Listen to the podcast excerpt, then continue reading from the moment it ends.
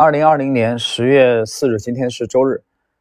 呃，我们呢要分几期啊？比如说，我们来讲一个这个高瓴资本的创始人张磊，他回忆啊他的这个恩师啊，他的恩师就是大卫斯文森。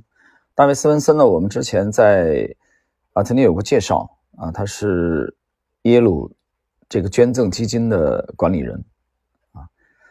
在整个的这个投资界啊，在在尤在尤其在美国，他的知名度是非常之高的啊。大卫斯文森也是价值投资的一位呃投资大师。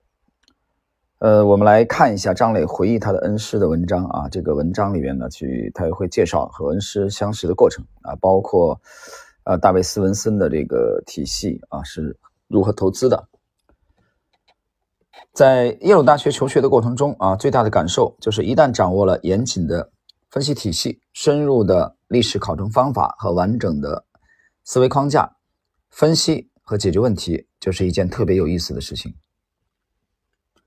以金融市场为例，就像从地球早期的单细胞生物进化到如今复杂的生态系统一样，美国的金融市场也是经历了弱肉强食的原始社会阶段，又经历了多次经济和金融危机，才终于发展成一个高度分工。高度现代化的金融生态系统的，而所谓生态系统最大特点在于看似无序，实则有条不紊的自我调节功能啊。解释一下，这个无序啊，就是呃杂乱无章的，这个序是顺序的序啊，无是有无的无。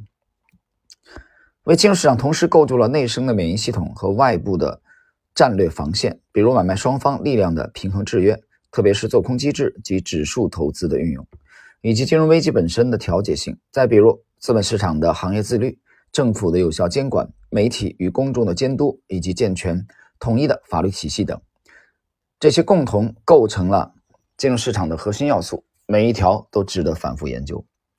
再比如，对于风险这个在金融学中被谈到令人麻木的概念，大多数人的评估标准是看投资收益的波动方差。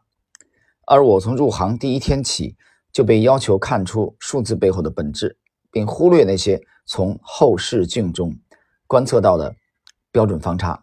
到底是什么样的自上而下或自下而上的基本面在驱动收益的产生及波动？又有哪些因素会使预期的资本收益发生偏差？而这些基本面因素在本质上啊，有哪些？相关性及联动性，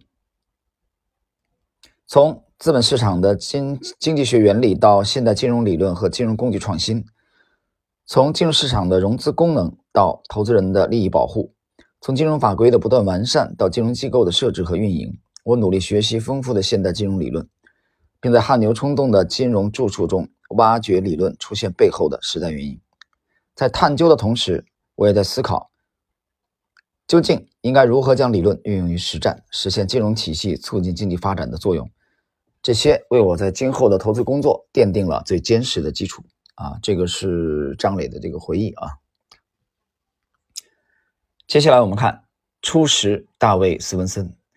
创业未果后，我继续回到耶鲁大学读书。在山重水复之际，一个偶然的机会让我路过了一幢维多利亚风格的小楼。找到了在耶鲁投资办公室的实习机会，并结识了大卫·斯文森，自此与投资结下不解之缘。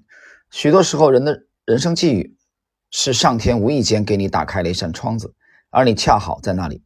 某种意义上，是耶鲁投资办公室定位了我今后事业的坐标系，让我决定进入投资行业。与大卫·斯文森的初次相见是在课堂上。但近距离的会面却是在耶鲁投资办公室的面试室啊，就是做面试的那个那个房间啊。他是一个不苟言笑、略显严肃的人。面对一名来自中国的留学生，他没有丝毫惊讶之情。他问了我许多关于投资的问题。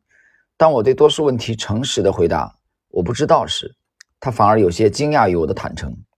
可能正因如此，我获得了这份弥足珍贵的实习机会，因为在他看来，诚实格外重要。耶鲁投资办公室向来以严谨和专业著称，在这里，工作人员不仅面临智力上的挑战，更需要有责任感和使命感。所有工作人员互相尊重和认可，为共同的长远目标而努力。在实习期间，我的主要工作是研究森林资源。当耶鲁投资办公室派我去研究木材、矿业等行业时，我以上穷碧落下黄泉的精神，一点点的收集信息、整理材料、深度调研，最后带着厚厚的报告回来。这种自下而上的研究传统，后来也被我引入，啊，也被引入我创立的高瓴。好了，那么以上呢就是我们今天的这个第一集的内容啊，就是我们每集比较简短，那么就是整个的这个他这个回忆啊，就是介绍与大卫·斯文森的这个相识啊与结缘。好，我们今天这个第一期内容就到这里。